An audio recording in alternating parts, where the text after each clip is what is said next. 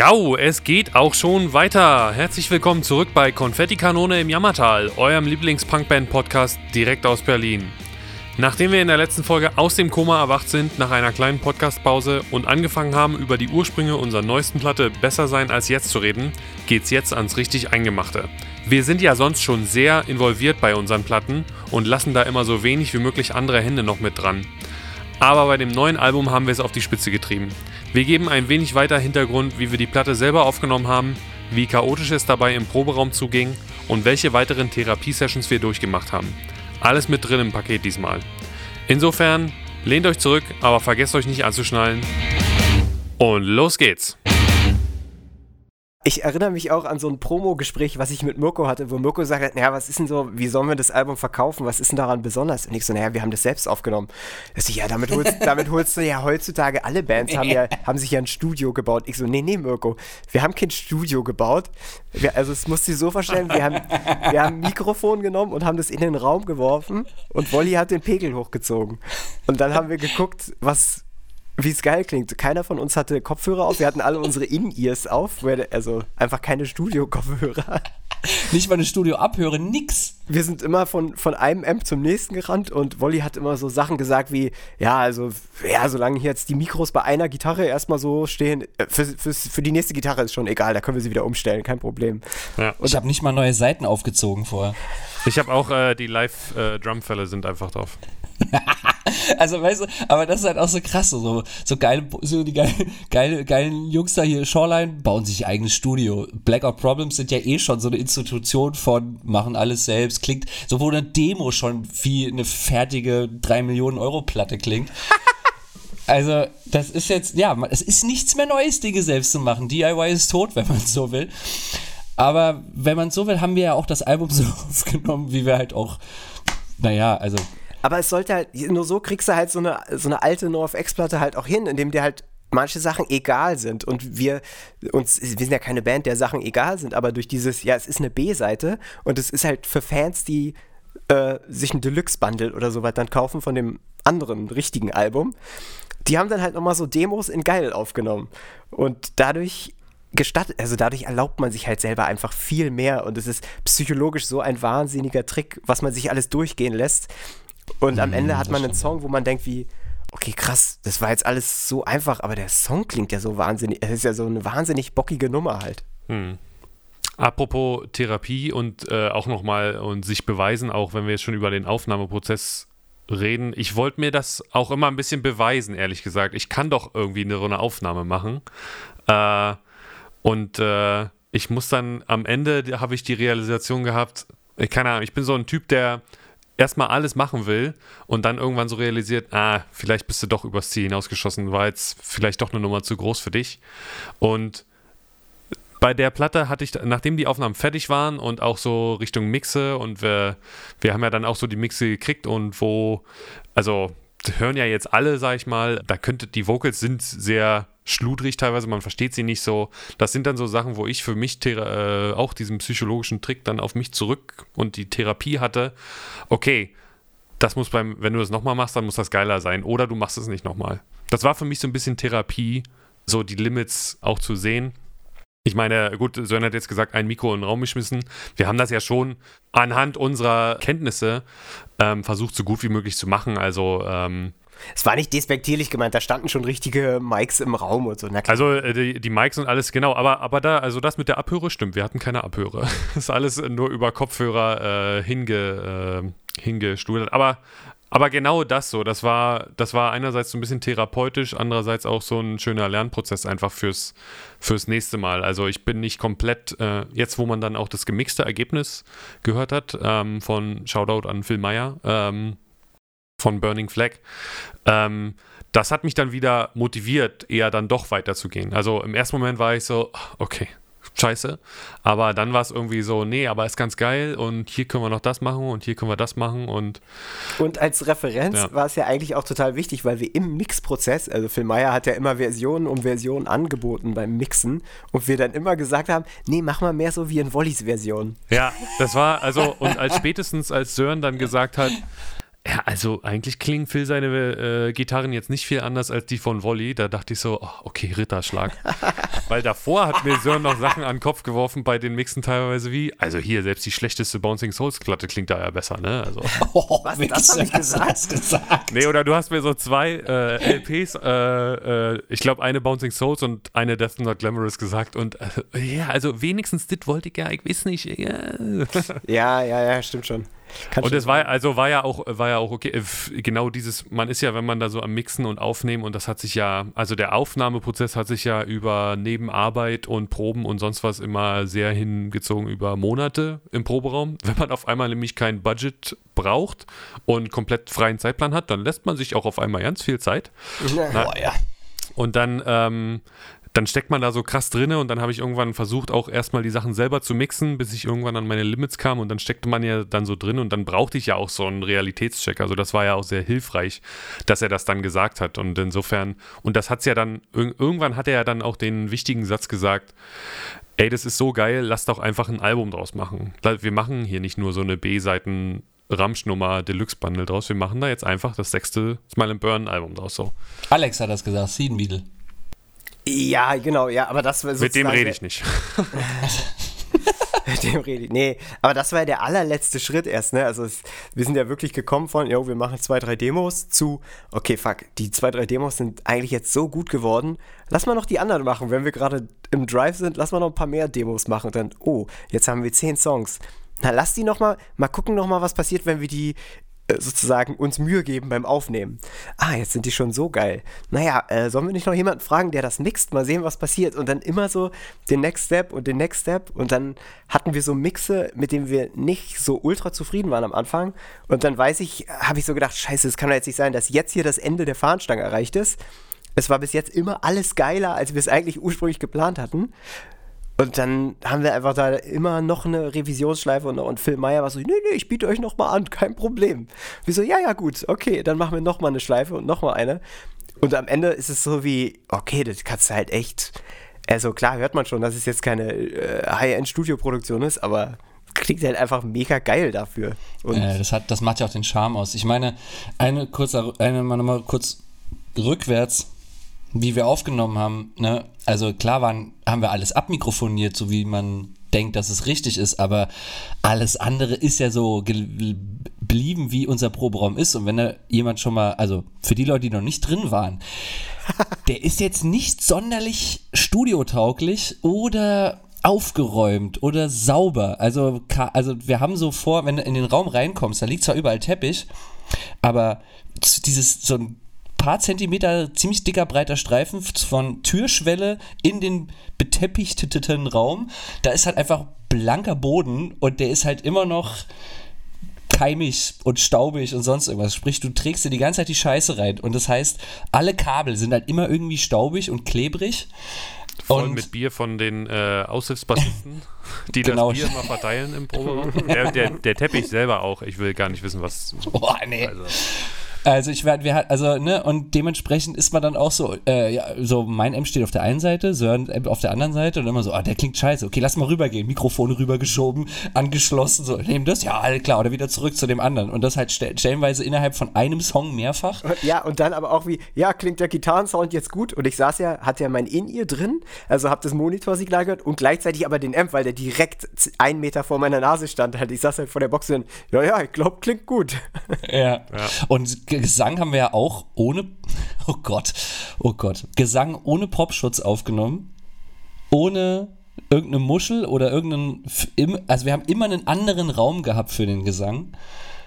und der Gesang ist auch das größte, das größte Manko, was man nämlich dann am Ende auch nicht mehr rausholen kannst. Also mit Drums kannst du ja, wir können ja so ehrlich sein, da sind dann noch Samples drüber und dann kann man das schon noch irgendwie machen. Und Gitarre hatte man jetzt zur Not das DI-Signal, obwohl ich glaube, Phil Meyer das nicht viel benutzt hat, weiß ich nicht.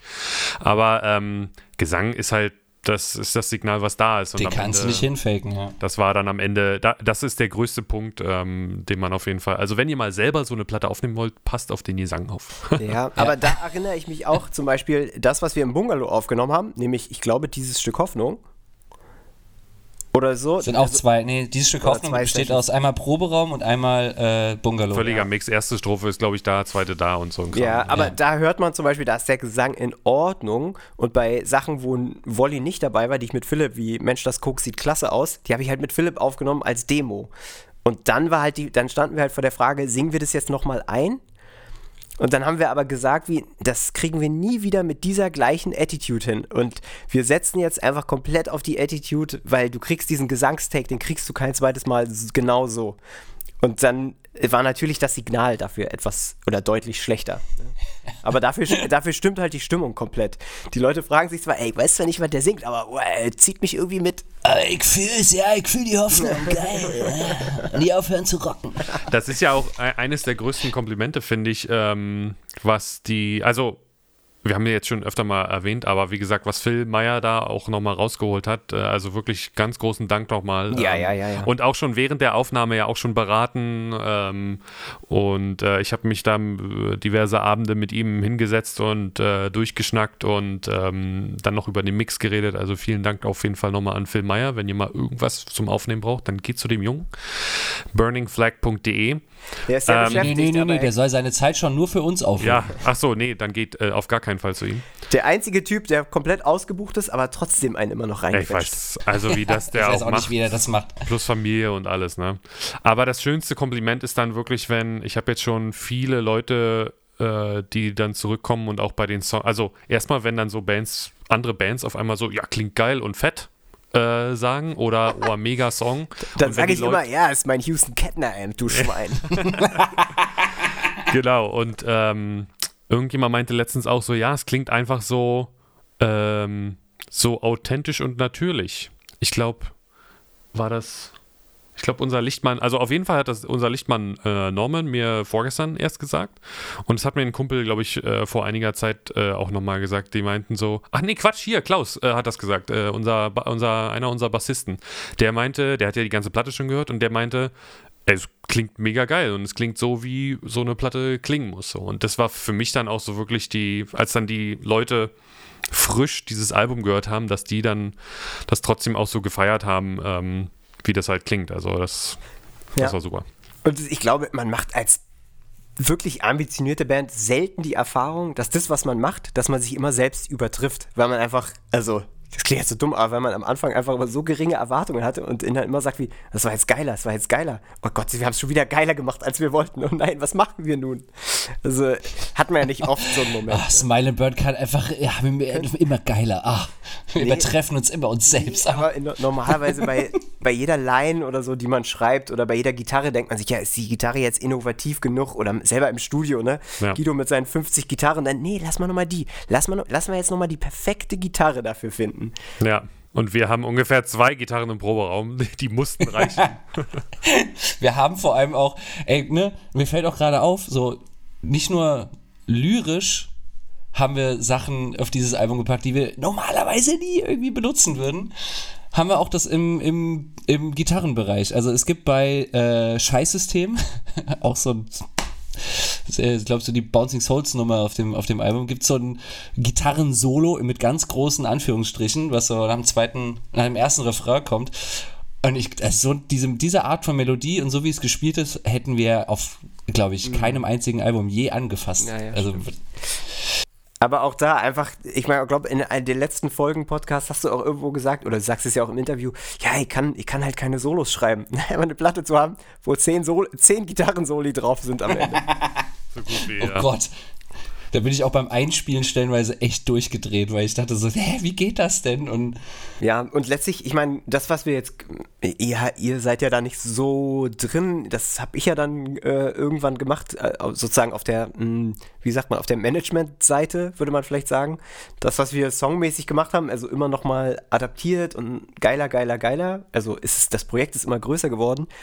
Genauso lief es auch auf der Management-Seite eigentlich. Also es war immer, ja, wir, wir legen die Platte einfach dazu zum nächsten Album und dann haben wir aber auch immer weiter den Release verschoben und ich glaube, ich habe bei Mirko viermal angerufen und verschoben und irgendwann hat er mir gesagt, Sören, wäre jetzt total super, wenn der nächste Termin auch wirklich stattfindet. Und dann wurde es aber immer größer und dann haben wir irgendwann gesagt wie, naja, also äh, sind jetzt schon ein oder zwei Singles dabei, also könnten wir schon ein oder zwei Singles noch rausbringen und und bis letztlich zu diesem Gespräch mit Alex von den Donuts, was ja auch erst im November, also da war die Platte schon fertig aufgenommen und kurz vor rausgebracht, bis der gesagt hat, ey Leute, mach doch nicht so einen Scheiß, haut doch nicht einfach ein Album zu einem Album raus, sondern bringt das einfach normal als Platte raus. Verkauft euch doch nicht unter Wert. Und dann weiß ich auch noch, dass ich da saß und dachte, ja, er hat recht. Ja, und dann haben wir das sozusagen in, in so einem Schritt-für-Schritt-Prozess die beiden Platten immer mehr entzerrt, genau, bis zu diesem letzten Tipp von Alex. Und dann habe ich Mirko angerufen und gesagt, ey, äh, Mirko, denk einfach nicht mehr an die andere Platte. Lösch die einfach in deinem Kopf. Wir, wir, reden jetzt nur noch darüber. Ursprünglich war das ja auch mal so gedacht, dass wir besser sein als jetzt nur auf Vinyl rausbringen. Nicht ohne digital. Nicht digital. Ohne, komplett. Und dann war auch, und wenn man sich jetzt überlegt, wie absurd diese Presszeiten sind. Obwohl.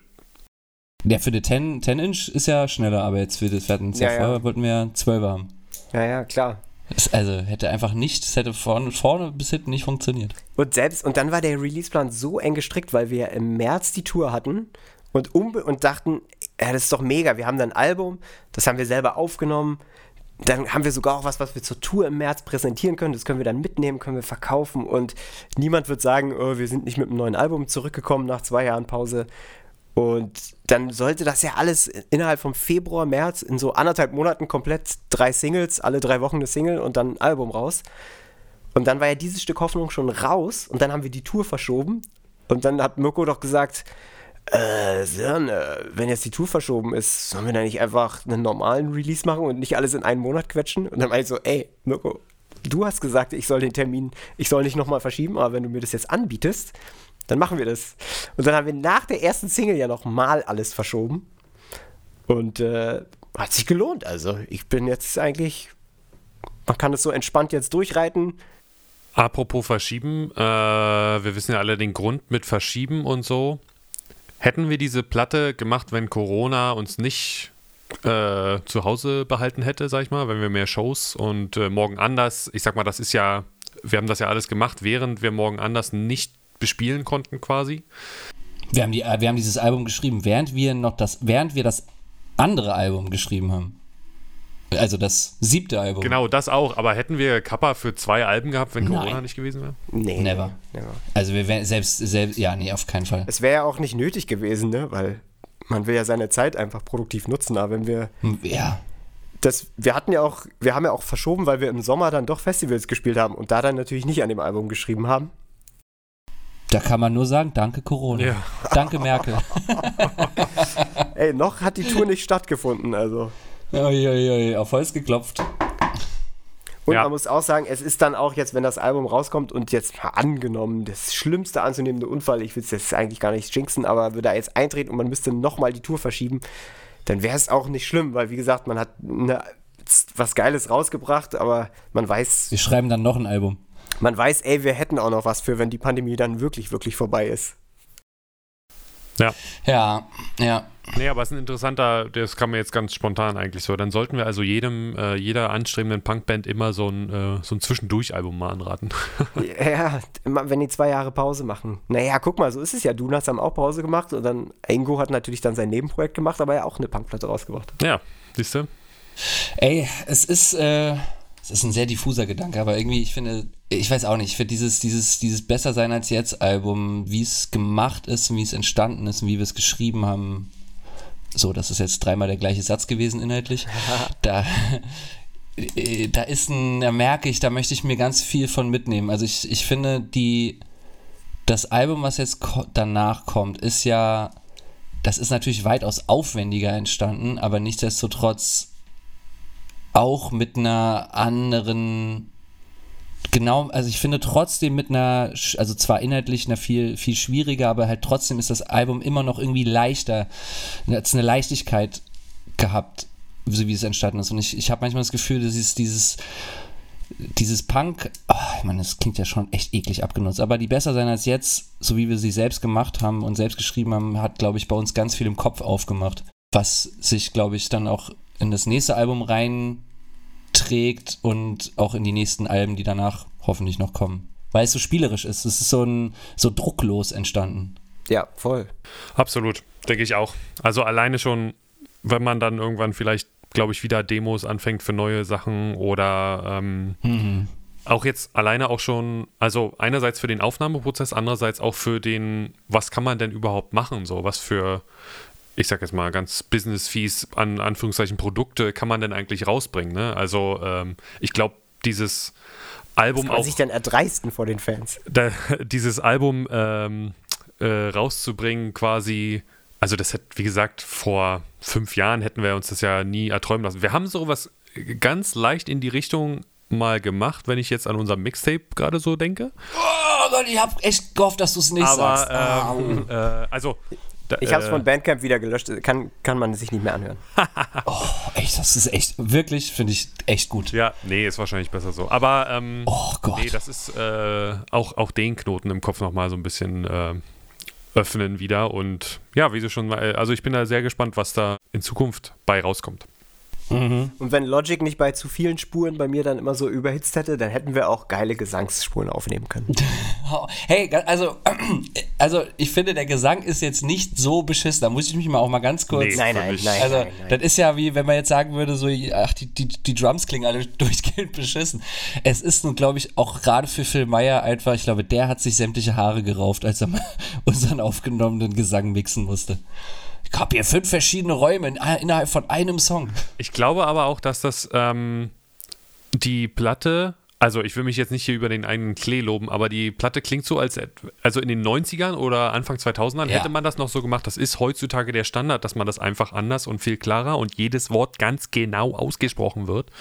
Das ist ja, äh, ich glaube nicht, dass Bill Stevenson in den 90ern da äh, das so gemacht nee. hat. Heute macht er das anders, aber da geht es ja auch nur, auch bei No of X-Platten, da geht es ja nur um Attitude, Alter. Du verstehst, also man versteht da ja auch nicht, was Fat Mike singt. Ich bin mir auch sicher, auch nicht alle Amerikaner verstehen, was Fat Mike da singt. Ja, oder Tim Armstrong. So, versteht man heute immer noch den, den, Tim Armstrong, ja, den versteht man so oder so nicht. Genau. Insofern Genau, also es gibt so ein, zwei technische Sachen noch, aber diesen, äh, dass wir, dass das, also wir werden jetzt im Kopf behalten, dass das, sag ich mal, die technischen Sachen oder das, was man sich ge gelernt hat, aber was auf jeden Fall, wenn wieder so Songs kommen, äh, kommen muss, ist dieser Attitude und schnell gemacht sein Move. Ne? Also das muss auf jeden Fall, das ist ganz wichtig für einige Songs. Ich würde voll gerne, wenn wir nochmal sowas machen, also ich möchte ja behaupten, das Ding ist ein Konzeptalbum. und, und ich finde, ähm, Ach nee, scheiße, Kampfsport haben das ja, eigentlich haben die das ja mit, der, mit ihrem Hardcore-Album gemacht. So eine Platte, die so ein bisschen wie, es gab damals diese geile Compilation von, äh, von Fat Rack, dieses äh, Short Music for Short People. Naja. Nur, also mit 100 oder mit 99 oder 101 äh, 30 Sekunden Songs drauf.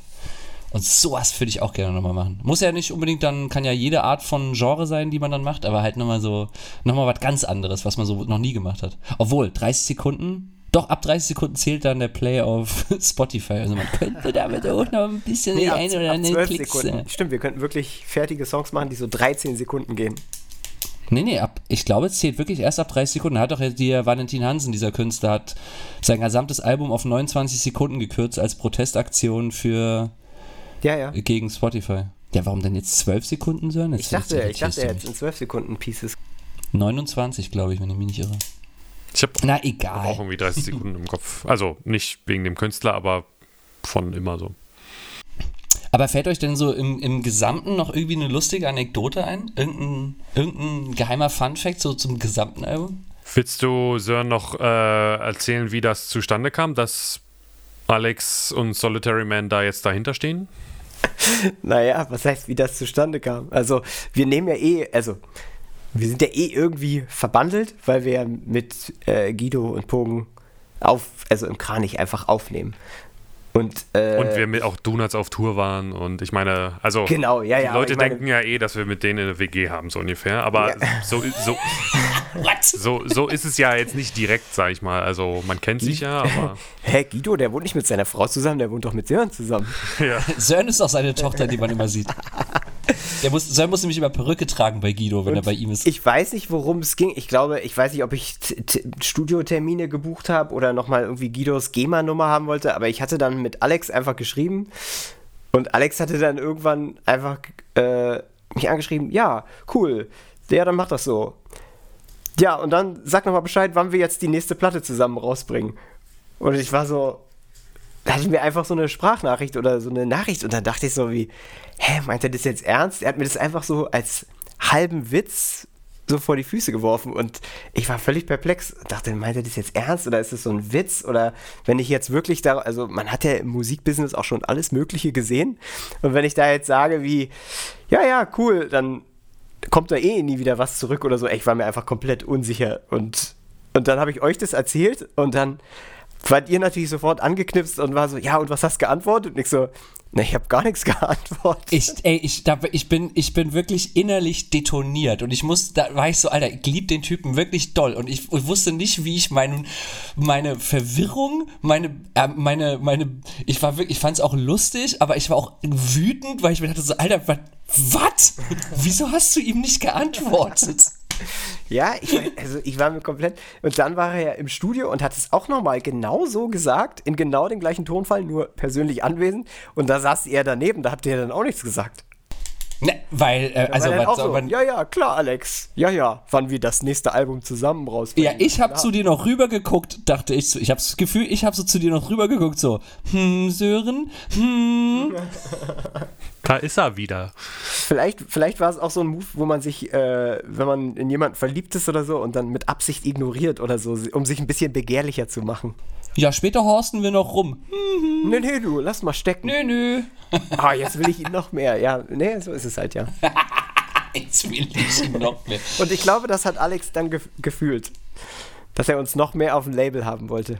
Also deine Taktik hat funktioniert quasi. Ich würde, ich, ich habe damit einfach Top-Management gemacht, das muss man einfach mal sagen. So machen. Hätt- Ich frage mich, ich frage mich, wenn Wolli und Sir, äh, wenn Wolli und ich nicht so detoniert wären, so, ah, und dem noch antworten. Wahrscheinlich hätte Ob ich- es dann überhaupt dazu gekommen Kann wäre. schon sein, ja. Also ich möchte, ich lege meine Hand nicht ins Feuer dafür, stimmt schon. Ich erinnere mich aber auf jeden Fall, ähm, also erstmal, ne, das gab ja mal, also es ist ja alles quasi passiert, während wir im Studio das andere Album aufgenommen haben. Und äh, während Wolli, glaube ich, am Einspielen von Drums war oder irgendwas anderes war, saßen Sören und ich dann im Nebenraum und haben uns mal so angehört, wie sich äh, Alex das so vorstellt oder was so, was er, wie so eine Zusammenarbeit aussehen könnte. Und es war alles total cool. Ich bin ja eh dann immer nur, höre immer nur zu, weil ich kann da nicht viel dazu beitragen. Aber ich erinnere mich, dass ich am Ende von diesem Gespräch fix und fertig war Ja, ja. Mit den Nerven, weil nämlich Alex so nach der, sagen wir mal, so halbe Stunde über Business sprechen, dann angefangen hat, irgendwelche äh, urologischen Horrorgeschichten auszupacken. über Pimmel, die irgendwie aufgeschnitten und aufgeklappt werden und sowas, wo ich, ich, ich wirklich war fix und fertig dann. Ich, Ich glaube, das ist so die Verhandlungstaktik, dass er, dass er einen so, so mürbe macht, dass man am Ende sagt, ja, ja, ja, ich mach, sag zu allem ja, aber hör auf zu reden. ja, äh, ich war auch, äh, ich weiß auch, dass Purgen, der hat parallel so einen Mokka gemacht. Und einen Mokka mit Schokolade oder was. Und hat, Oh, der war gut, und hat mir dann so eine große Schale Mokka gereicht und ich reagiere so hart auf Koffein und ich hatte davor auch Cappuccino eh getrunken und da hatten wir dieses Gespräch. Es war die ganze Zeit dieser Heizlüfter an, weil es November war und ich war schon fix und alle, dass wir dieses Labelgespräch hatten und Alex hat ja wirklich in dem Gespräch alles, unseren kompletten Plan umgeworfen und gesagt, nee, nee, bringt einfach nur dieses eine Album erstmal raus. Und ich war so, okay, wir haben nicht mehr viel Zeit, ich muss in einer Stunde alle anrufen und alles umwerfen. Und dann kamen auch noch diese Horror-Stories. Ich habe geschwitzt, ich hatte Stress, ich wusste nicht, was ich tun sollte. Wolli hat Und Matze. Kampmann kam noch vorbei. Und dann kam auch noch Matze Kampmann, jetzt der Gitarrist bei D-Champ und hat, und alle haben immer gesagt, Alter, der Typ ist witziger als Philipp und Sören zusammen. und die, da, Das, dann da kam, war äh, Challenge Accept. und dann, Challenge und dann kam der accept. vorbei und ich sag so, Alter, der ist niemals witziger als Philipp und ich zusammen. Ich war auch richtig, ich, hab da, ich saß da mit geistig verschränkten Armen und dachte mir so, okay, Junge, jetzt zeig mal. ja, also ich war auch fertig. Also ich war mit den Nerven am Ende an dem Tag. Ja, aber hat sich gelohnt. Also, danke Alex nochmal. Ey, man muss auch ich sagen- schlafe nachts immer noch schlecht, aber ich bin happy, dass wir das so machen, wie wir es machen. Bei Alex ist auch so, er, also er, wenn ich mit dem schreibe, ne, da kommt immer so, ja, lass das doch machen, ist doch mega geil. Und dann macht man das und dann funktioniert es. Aber es ist so leid, also habe ich auch noch nie erlebt. So, ja, was machen wir denn? Ja, gib doch mal 50 Platten an Cortex. Und ich so, ja, haben wir schon mal gemacht. Ich glaube, die haben gar nicht so ein Interesse. Doch, doch, ich frag die mal. Und dann so einen Tag später, ja, 50 Platten sind ausverkauft. Ich so, hä? Wie ging das denn jetzt auf einmal? Ja, und am Ende kauft Alex die alle. Und dann so, jetzt bestehen die bei ihm. Und dann habe ich ihn noch gefragt, wie, ey Alex, was machen wir jetzt? Eine 12-Inch? Aber es würde auch auf 10-Inch draufpassen. Und er so, ja, ist doch total cool, weil 10, 10 Inch ist ja spezieller. Und spezieller ist gleich geiler. oh, ey. Auf jeden Fall hat er ein paar Impulse, glaube ich, äh, bei uns angestoßen, die ohne, äh, auf die wir ohne ihn nicht so richtig gekommen wären, ja, auf jeden Fall. Äh, filetierte Pimmel. ja, okay. Einen besseren Abschluss für einen Podcast gibt's nicht. Insofern machen wir hier wieder ein kurzes Päuschen zum Durchatmen. Die Kenner von euch wissen schon, es fehlt noch so ein bisschen Retrospektive zum Album mit akustischen Beispielen, aka Demos durchhören. Genau das werden wir beim nächsten Mal angehen. Bis dahin wünschen wir euch erstmal einen geilen Sommer und denkt immer dran, genug Wasser zu trinken. Bis denne, eure Smileys. Tschö, tschö.